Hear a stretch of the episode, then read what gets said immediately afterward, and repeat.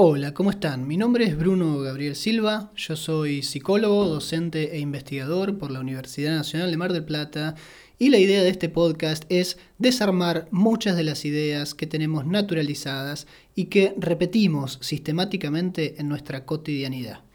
Además de ser psicólogo, docente e investigador, yo tengo un espacio en Instagram de divulgación sobre contenido de salud mental con perspectiva de género y derechos humanos. En ese sentido, la idea de este espacio es que pueda ser un espacio para profundizar algunos de los contenidos que allí se han propuesto e incorporar otros nuevos con el fin de vencer esta lógica de la mera imagen o de lo corto o de lo fugaz o de lo saltatorio y poder profundizar, aportar más palabras, desarrollar más simbólicamente esos contenidos. Hoy, en este primer encuentro, me parecía muy interesante para traerles la temática de las redes sociales, los vínculos tecnomediados, es decir, que están mediatizados por dispositivos tecnológicos y cómo eso tiene distintas afectaciones en nuestra salud mental o al menos potenciales afectaciones en nuestra salud mental. En ese sentido, yo hice una selección de algunos posteos que oportunamente hice en redes sociales y la idea es leerlos aquí con ustedes y quizás desarrollarlos un poco más. En principio, em, dentro de mi contenido, yo tengo un segmento que se llama Movimientos hacia el autocuidado, que son algunas reflexiones que tratan de que podamos identificar algunas conductas o escenarios que quizás están muy naturalizados, pero que pueden trascender ciertos límites que hagan que nos pongamos en un cierto riesgo afectivo o emocional, por lo cual nuestra salud mental puede llegar a quedar comprometida. Entonces los movimientos hacia el autocuidado lo que buscan es identificar algunos de estos elementos y si me doy cuenta de que existen en mi realidad, poder empezar a leerlos no como algo natural, sino como algo a mejorar o a resolver o como mínimo a problematizar. Uno de los movimientos hacia el autocuidado que yo había publicado tenía que ver con limitar la exposición a las pantallas. Me parece una temática fundamental porque vivimos en una época de la hiperconectividad. Esto quiere decir que constantemente o casi constantemente estamos de alguna manera frente a una pantalla, inmersos, inmersas en una pantalla.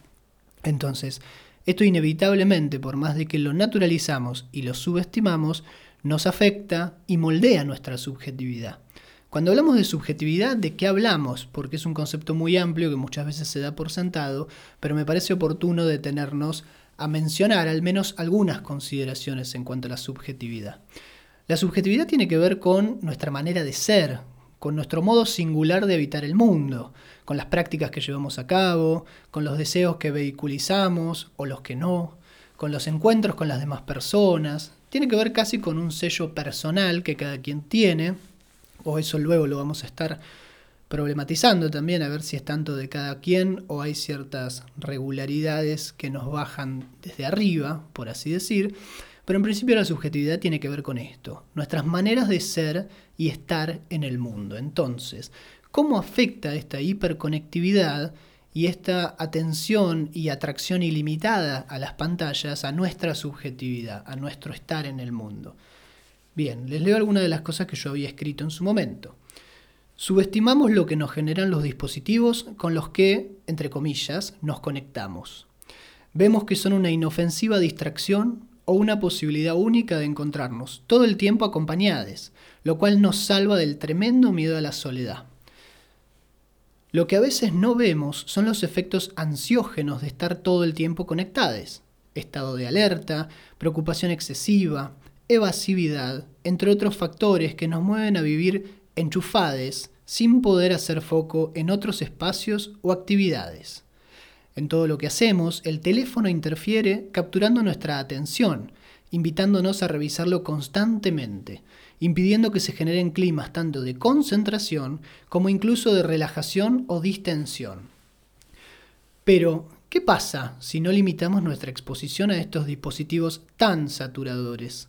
Probablemente lo que a muchos nos viene pasando. Nos dormimos mirando algo allí y nos acostamos revisando lo que nos perdimos mientras nos dormíamos. Bueno, ahí en esta parte de lo que fuimos leyendo aparecen varias cuestiones importantes.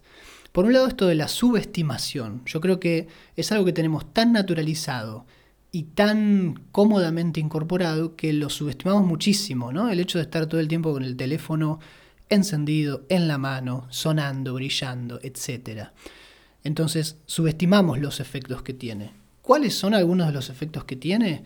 Esto que mencionábamos, ¿no? Efectos ansiógenos. ¿Qué significa efectos ansiógenos? A ver, un dispositivo que está tan ligado a nuestra vida en el día a día, inevitablemente un poco nos arrastra en su lógica. ¿Y cuál es la lógica, por ejemplo, del teléfono celular o de las redes sociales más bien? Y es esta lógica del todo ya, de lo fugaz, de lo inmediato, de la urgencia, de la no detención, de la no pausa. ¿no? Esto lo vamos a estar hablando un poquito más adelante cuando vayamos a, tomar como ejemplo la última modificación que hizo WhatsApp. Pero evidentemente la lógica que nos proponen las redes sociales, por ejemplo, es una lógica para la que la adaptación es la ansiedad. Porque ¿qué es la ansiedad sino el estado de alerta constante y de preparación constante y de preocupación constante? Entonces, si empezamos a ver esos síntomas como desprendidos en parte, no digo que únicamente, pero en parte de estos dispositivos con los que tanto interactuamos, podemos empezar a tener más en cuenta y dimensionar los potenciales efectos que tiene. Entonces, eso por un lado me parece muy importante. Por otro lado, esto, ¿no? En todo lo que hacemos el teléfono interfiere capturando nuestra atención. Estamos hablando de un estímulo demasiado distractivo. O sea, el teléfono es un estímulo demasiado distractivo. Entonces, ¿qué tenemos que hacer? tratar de tener más conciencia de los momentos en los que estamos usando el móvil y que no sea una recurrencia y que no sea algo que no planeamos dentro de lo que queramos hacer. Por ejemplo, quiero estudiar si yo no planifico qué voy a hacer con el celular, lo más probable es que interfiera por completo en mi intento de estudio, y así como en cualquier otra actividad. Entonces, ¿cuál puede ser una buena alternativa? Decir, voy a estudiar entonces, durante un cierto periodo de tiempo me voy a, me voy a tratar de dedicar enteramente al estudio y el celular lo voy a dejar en otro lado. Y después me voy a dar un momento de distensión, de relajo, de recreación, y ahí voy a usar el móvil por ejemplo, ¿no? Otro ejemplo puede ser antes de dormir. Bueno, tantos minutos o, tanto tiempo antes de dormir voy a dejar el teléfono, no me voy a dormir revisando el teléfono y cuando me despierto, recién después de cierto momento en el que primero quizás active un poco mi cuerpo, me desperece o haga cualquier otra cosa, recién ahí voy a revisar a ver qué onda con el teléfono, ¿no? son usos más responsables, por así decirlo, que podemos hacer de este dispositivo que plantearnos el no usarlo hoy en día sería prácticamente imposible. Entonces, dentro del uso que inevitablemente tenemos que hacer para estar en el mundo, deben haber usos que sean un poco más amigables con nuestra salud mental. Entonces, esto que hablábamos, ¿no? El ritmo de vida frenético, instantáneo, digamos, ¿no? Eh, en el que hay que estar todo el tiempo viviendo pendientes pero sin profundizar en nada. ¿no? Es como todo el tiempo hay que estar en todo, no perderse nada, pero al mismo tiempo es un conocimiento muy superficial. Conocemos los títulos de lo que sucede, pero en realidad si tenemos que profundizar, no tenemos contenido, porque no hay tiempo. Pasan tantas cosas al mismo tiempo que es humanamente imposible profundizar en todas y entonces terminamos no profundizando en nada que es algo que nos pasa muchísimo. Entonces, por ejemplo, me quiero poner a ver una serie o me quiero poner a ver una película y por más de que esté haciendo una actividad supuestamente recreativa, no puedo dejar de consultar el teléfono, o no puedo terminar de concentrarme, o no puedo pasar un periodo de 15 o 20 minutos sin haber puesto pausa para hacer otra cosa. Entonces, evidentemente, nuestro estilo de vida y nuestro ritmo de vida se ve muy comprometido por las lógicas que imperan en la época actual. Y eso, como mencionábamos antes, que es una idea que vamos a ir armando en todo esto, tiene casi como algo adaptativo la ansiedad. Porque a veces nos preocupamos muchísimo por la ansiedad, que es un síntoma, o mejor dicho, una condición bastante presente hoy en día. Gran parte de las personas padecen de alguna u otra manera un trastorno de ansiedad. Nos quejamos mucho de ese trastorno, pero no nos preguntamos cuáles son las condiciones de nuestra cotidianidad que la sostienen y alimentan. Entonces, empecemos a ver lo que tenemos en la mano, ¿verdad? Bien, por otro lado esto, ¿no? Vivimos una ilusión de estar conectados con las redes, pero en realidad estamos desconectados de nuestra propia corporalidad, emocionalidad y de lo que nos rodea más allá de todos esos ruidos. También es interesante llamarlo como ruidos, ¿no? Constantemente en nuestra vida ruidos o estímulos se nos presentan. El tema es que hablamos de estímulos tan, tan, tan, tan saturantes que se comen al resto. Entonces, ¿qué es esto? Me olvido de mí, me olvido de mi cuerpo. ¿A qué me refiero con me olvido de mi cuerpo? Fijémonos las posturas. ¿Cuántas personas de las que están escuchando esto tendrán ya casi naturalizado que o el cuello, las cervicales o la espalda le duelan? ¿Y cuántas veces se habrán preguntado, pero ¿por qué será? Si soy joven o si hago ejercicio o lo que fuera. ¿Habrá sido un mal movimiento? ¿Qué tal si pensamos cuán conscientes somos en el día a día de la postura que llevamos, de la postura que muchos dispositivos nos hacen llevar? El estar encorvades, el estar mirando mucho tiempo para abajo o en posiciones incómodas, el dormirnos con una posición acorde para poder seguir mirando la pantalla, entre otras cosas. Entonces, ese no registro del cuerpo hace que se vacíe de contenido esa relación conmigo mismo, con mi propia interioridad, con mi propia corporalidad y algunas otras cuestiones, y todo se quede bajo la primacía de el ruido, ¿no? Ese ruido que por un lado a veces nos quejamos de él porque obviamente nos satura, pero al mismo tiempo nos defiende de algo que para muchas personas es peor, que es el silencio, digamos, ¿no? Porque también estas redes son tan exitosas porque le tenemos miedo a otras cosas de las que nos defienden. Nos defienden de la sensación de soledad, porque nos generan una ilusión de que estamos conectados, de que hay otras personas del otro lado y de que soy parte de algo, y al mismo tiempo nos protegen del silencio, que es de las cosas más insoportables para las personas. ¿Por qué? Y bueno, pregúntense cuántas personas padecen el momento previo al sueño cuando hay completo silencio o completa oscuridad. O cuántas personas padecen quedarse solas, entre comillas, porque están consigo mismas, pero solas con toda la carga que socialmente tiene la soledad. Y cuando tienen que encontrarse y quizás permitirse ciertos pensamientos, preguntas o inquietudes, buscan desesperadamente algo que las saque de ahí. ¿Cuántas veces nos pasa esto? No bancarnos a nosotros mismos, no bancar el encuentro con uno mismo. Entonces, por eso también las redes son tan exitosas, porque nos venden una serie de ilusiones que en teoría son fantásticas, pero nos cuestan gran parte de nuestra vida. Entonces, también al momento de poner en la balanza es súper importante poder decir, Está bien tener mis momentos de distracción porque quizás son necesarios, porque el mundo duele bastante y exige mucho y lo que fuera, entonces si uno tuviera que estar constantemente concentrado en lo que pasa y con una perspectiva muy situada, y viviría padeciendo o angustiada. Pero tampoco podemos estar todo el día distraídos, sobre todo si esa distracción es de nosotros mismos. Entonces, quizás tratar de buscar un equilibrio entre tener mis momentos de escape para cuando no me banco más, pero también ir aprendiendo a tener momentos de encuentro propio, íntimo, introspectivo, digamos. ¿no? En algún momento vamos a tener que poder escuchar eso que nos brota desde adentro. No podemos vivir escapándonos. Entonces, yo propongo intentar equilibrar un poco eso, que en general está muy desbalanceado hacia la primacía del ruido, digamos, ¿no? Una de las preguntas que yo me hacía en este posteo era, ¿qué puedo hacer sin parar, o mejor dicho, para mejorar esto, sin bajarme del mundo? Porque el hecho de no estar presentes en las redes genera una sensación de desaparición. Se van a olvidar de mí, no van a notar mi ausencia. Fíjense esto, ¿no? Si estoy en las redes, existo, pertenezco. Si no estoy, probablemente me pierda la mayoría de cosas que están pasando, ¿no? Es como un quedarse afuera que se hace sentir. Y a la gente a veces le llama la atención, che, ¿qué onda? No estás en las redes, o sea, no, no estás viviendo, estás vive. Y uno eh, quizás intenta conectar esa pregunta de cómo hacer para correrse un poquito de esto sin salirse del mundo. Y pensaba, es cierto que así como efectos nocivos puede haber efectos interesantes de acercamiento, exploración, ocio y demás. Esto que mencionábamos, ¿no? Las redes como una potencial herramienta para cosas piola. De hecho, todo esto está vehiculizado por redes, o sea que se puede apropiar esa lógica e intentar hacer algo distinto.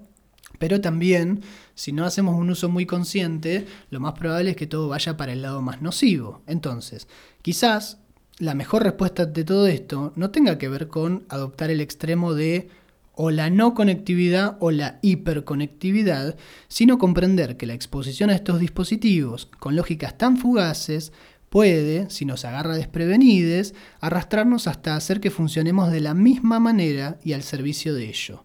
¿no? Es como mencionábamos, ser conscientes del estímulo con el que estamos interactuando y de los dispositivos con los que estamos interactuando. Cuanto más conciencia tengamos de ello, mejor uso podemos hacer sin que nos lleve puestos. Escuchar nuestros cuerpos, nuestros dolores, nuestras sensaciones de alerta y poner límites al tiempo que dejamos que estos dispositivos capturen nuestra vida. Es un movimiento posible que puede dar pie a reconstruir nuestro vínculo con las tecnologías sin que lo humano quede soslayado. Eso me parece súper importante, digamos, ¿no? Tratar de sostener el vínculo con nosotros mismos sin que quede arrasado por las invitaciones constantes de los vínculos tecnológicos a que nos olvidemos de eso. Entonces, fundamental tener en cuenta que probablemente sea imposible o inviable plantearnos salir del mundo que hoy en día se juega mayormente en la virtualidad, porque más allá de las miradas críticas que tengamos, es innegable que esto es así.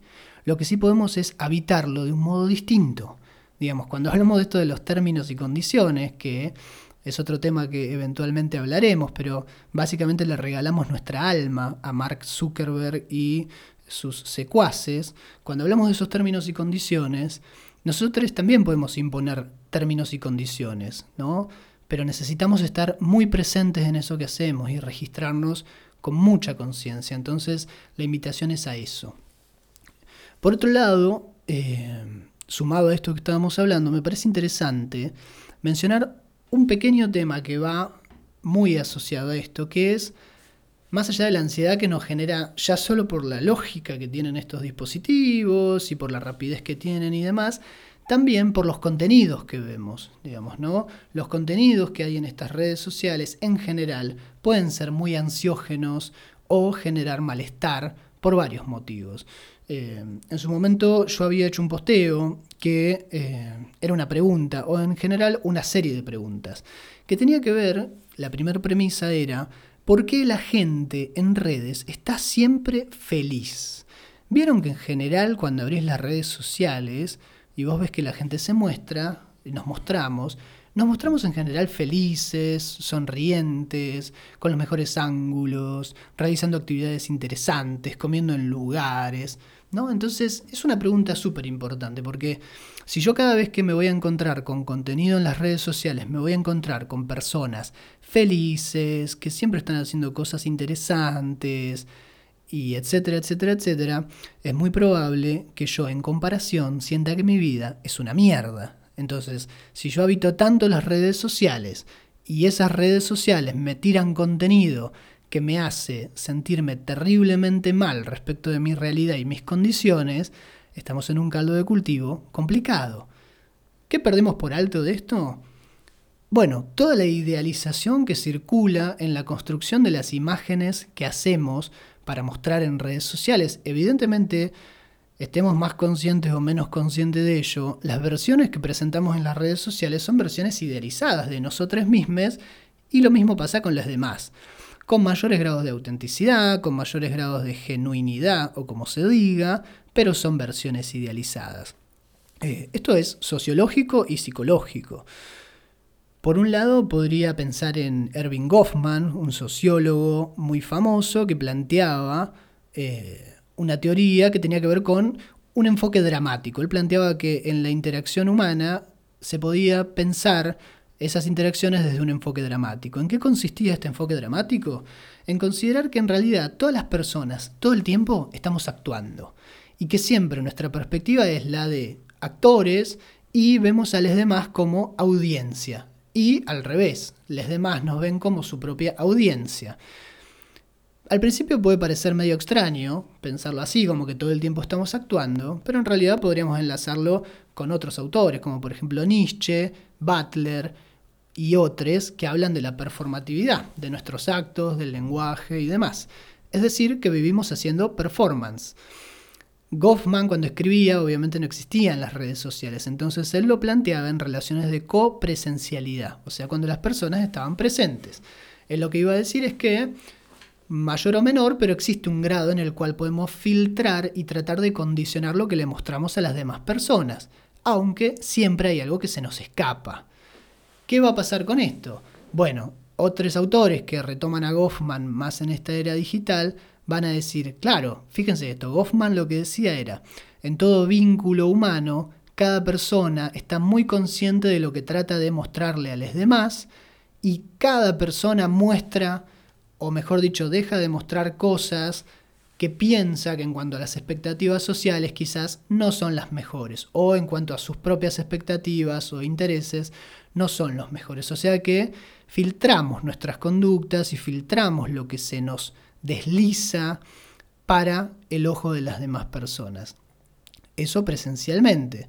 Entonces van a decir, imagínense en las redes sociales en las cuales mostrar versiones idealizadas de nosotros mismos es muchísimo más sencillo, porque vos podés elegir qué fotos subís, con qué luz, con qué ángulo, en qué día, ni hablar de los filtros y todas las otras posibilidades que las redes sociales te permiten. Entonces, es una gran invitación a modificar nuestro ser y nuestra imagen para que se asocie a la versión más idealizada posible todo el tiempo. Entonces, lo que terminamos construyendo son autoidealizaciones que tienen mucho que ver con lo que cada quien idealiza, pero también con ciertas normas sociales. Por eso en Instagram cuando abrís la lupita te aparece tanta gente hegemónica, o mucha de la gente famosa o, de renombre es hegemónica.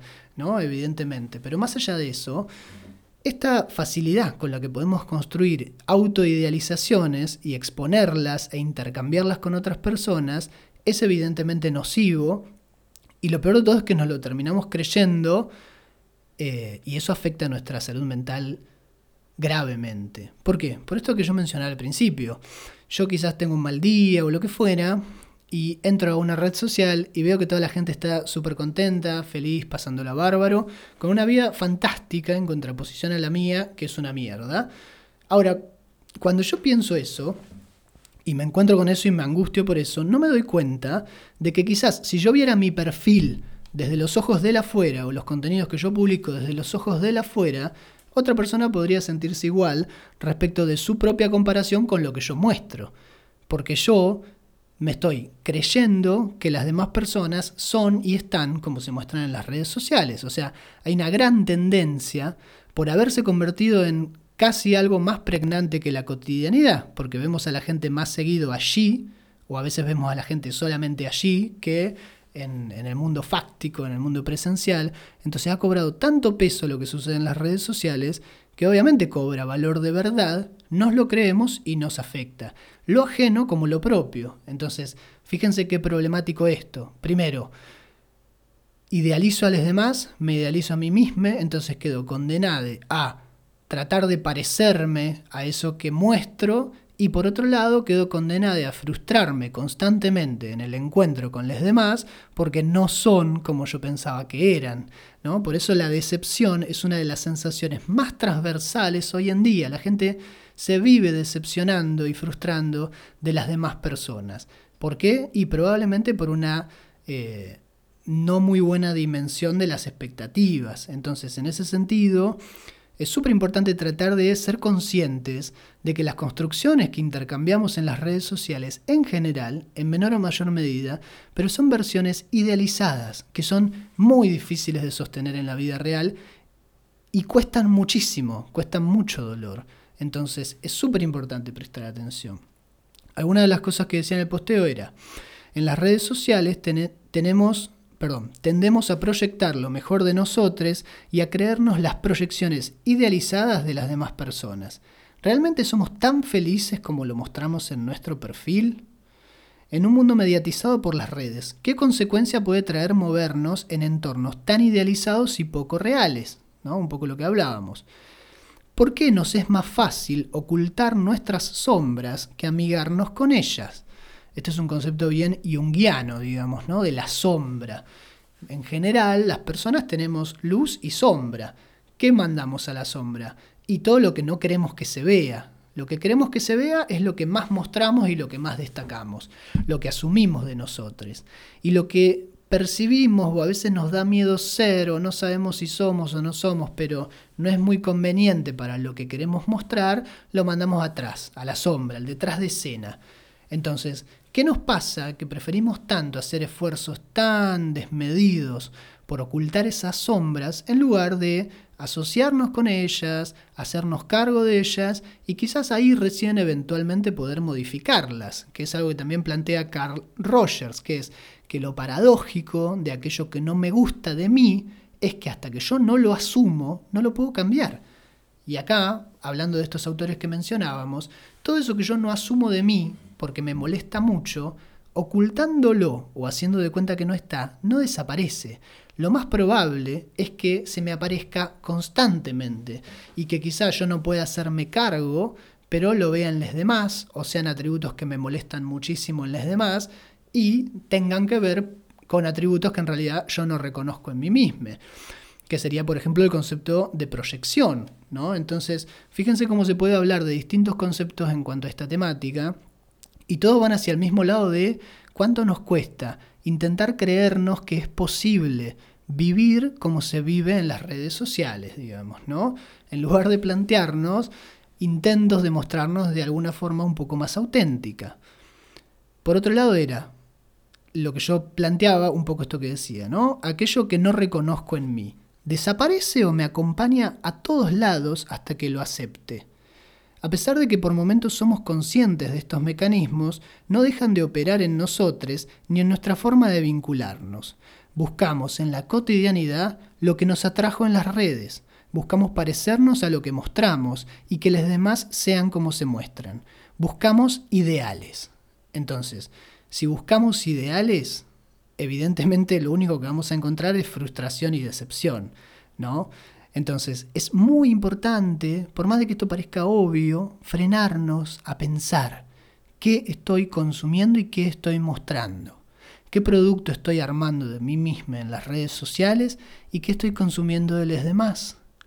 ¿Cuándo me propongo un espacio para pensar críticamente y con algún tipo de filtro eso que como estímulo me está llegando todo el tiempo. Por eso es tan importante también esto que dicen muchos activistas de revisar bien a quién seguís en Instagram, qué contenido ves. Si ves contenido que constantemente te hace sentir mal o te genera ansiedad o lo que fuera, quizás es lo mejor para vos poner un freno a eso, aunque a veces nos cueste tanto dejar de consumir cosas aunque nos hagan daño. Pero los autocuidados y esos límites de la afuera no van a venir, porque la propuesta de la afuera es siempre aguanta todo, resistí, incorporá, abrí, pero nunca, bueno, pone un límite, frena un poquito, hace un silencio, pone la pausa. Entonces, en ese sentido, la invitación es a reflexionar en cuanto a esto, digamos, ¿no? Eh, ponía yo en este posteo, el cauce que el mundo va tomando, cada vez con mayor fuerza, desemboca prácticamente en la fusión entre lo virtual y lo real, siendo la distinción entre uno y otro ámbito cada vez más difusa. En base a esto, y más allá de ponernos en una posición de, entre comillas, la humanidad está perdiendo valores y bla, bla, bla, es importante reflexionar sobre cómo esto nos afecta a nosotros y a nuestros vínculos. ¿Qué de las redes y sus modos tan efímeros de funcionar vemos en nosotros, lesotres y nuestra relación con ellos? ¿Se puede estar por fuera de esto o solo se puede no asumir que lo estamos? Me interesaría leer qué opinan al respecto, ya que las respuestas son escasas y entre todos siempre se piensa mejor. En ese sentido, em, esto de la lectura está en el posteo, pero también es algo que yo siempre pongo y les invito a ustedes. Eh, o, extiendo esta invitación a, en función de las reflexiones que les vayan surgiendo sobre estas temáticas, quizás hacerme llegar el comentario o seguramente abriré un espacio para eh, que circulen las reflexiones sobre esto que estuvimos hablando y demás. Más allá de esto, y por último, para dar un cierre a lo que estábamos hablando hoy o a lo que estuvimos hablando hoy, habrán visto que el tema de las redes sociales y de la tecnología y de los ritmos de vida me interesa desde, desde hace mucho tiempo quería traer una última reflexión más actualizada para pensar esto de la última actualización de WhatsApp. Por si no saben, WhatsApp tuvo una nueva actualización que lo que permite es aumentar la velocidad con la que se pueden reproducir los audios. Esto, bueno, evidentemente puede ser inofensivo, pero si lo pensamos en asociación a todo esto que veníamos hablando y hacemos también una, lectura social respecto de eh, cómo los dispositivos, los ritmos de vida y demás situaciones que acontecen en nuestro día a día están desprendidas y íntimamente relacionados con el modo de producción que impera en la mayoría del mundo, que tiene que ver con la lógica más del capital, de la productividad, de la urgencia eh, y todo lo que venimos mencionando y de lo que las redes en realidad hacen un reflejo, porque no es que las redes inventan estas lógicas, sino que se acomodan a lo que se busca desde lugares todavía más hegemónicos, eh, podemos hacer otro análisis más allá de decir si es inofensivo o si es práctico o lo que fuera. Paso a leerles este posteo. Decía, resistamos la invitación constante a resumir nuestras experiencias, las redes sociales y su constante aceleración. Sobre la última actualización de WhatsApp y en consonancia con otras redes asociadas, Recientemente WhatsApp añadió, la posibilidad de aumentar la velocidad de reproducción de los audios, lo cual en principio podría parecer inofensivo o incluso práctico, para, entre comillas, no perder tanto tiempo.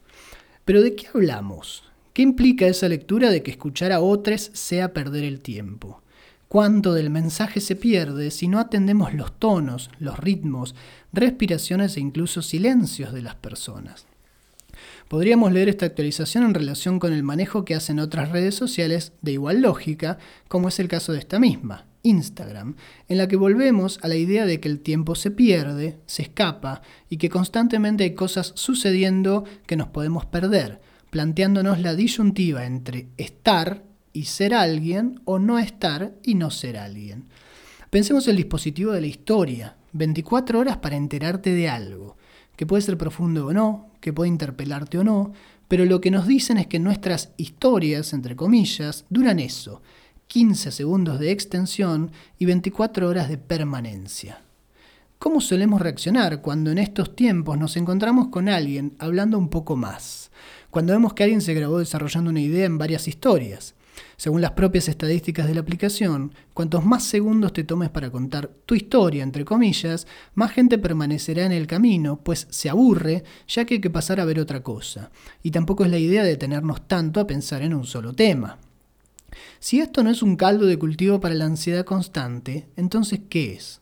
La temporalidad de nuestra vida constantemente acelerada, la idea de que tenemos que estar pendientes de no quedarnos afuera y que tenemos poco tiempo para participar, de que el trato superficial de las cosas es preferente a la profundización. Todas ellas están en la receta de muchos de los padeceres actuales. ¿Cómo resistir? Intentando sostener nuestra escucha, nuestro encuentro mutuo, nuestras pausas y silencios, no acceder a esta propuesta constante de resumirnos y resumir a los demás, porque allí inevitablemente se pierde lo más importante que tenemos, nuestras historias y con ellas nuestra subjetividad. Bueno, este era el último posteo que subí, que tenía que ver con esta temática. Y para dar un cierre a lo que estuvimos hablando hoy, que creo que ya varios de esos puntos han estado desarrollados, me quedo pensando en esto, ¿no? ¿Cómo estar en este mundo, en estas redes que supuestamente nos conectan, pero al mismo tiempo tienen tanto potencial de desconectarnos? Con estas redes que funcionan como dispositivos, pero que más que eh, o mejor dicho, además de generar subjetividades específicas, o sea, personas que funcionamos de una cierta manera, generan un montón de espacios de desubjetivación en los cuales quedamos inmersos en lo homogéneo, en lo anónimo, en lo impersonal, en lo inauténtico. ¿Cómo sobrevivimos en estos espacios? Yo pienso varias cuestiones, pero algunas de ellas, sumado a esto último que traía el posteo, tratar de instalar las pausas, tratar de instalar las demoras, ¿sí? abrir espacios en los cuales esa lógica que está tan presente en el afuera no esté o esté más apagada, intentar incorporar a nuestra rutina momentos para el ocio, para el freno, dentro de lo posible. Obviamente no todas las personas pueden darse ese lujo y esa es otra gran problemática que trabajaremos oportunamente, pero instalar y tratar de crear esos espacios que el sistema o lo externo no nos proveen o que no les interesa que tengamos.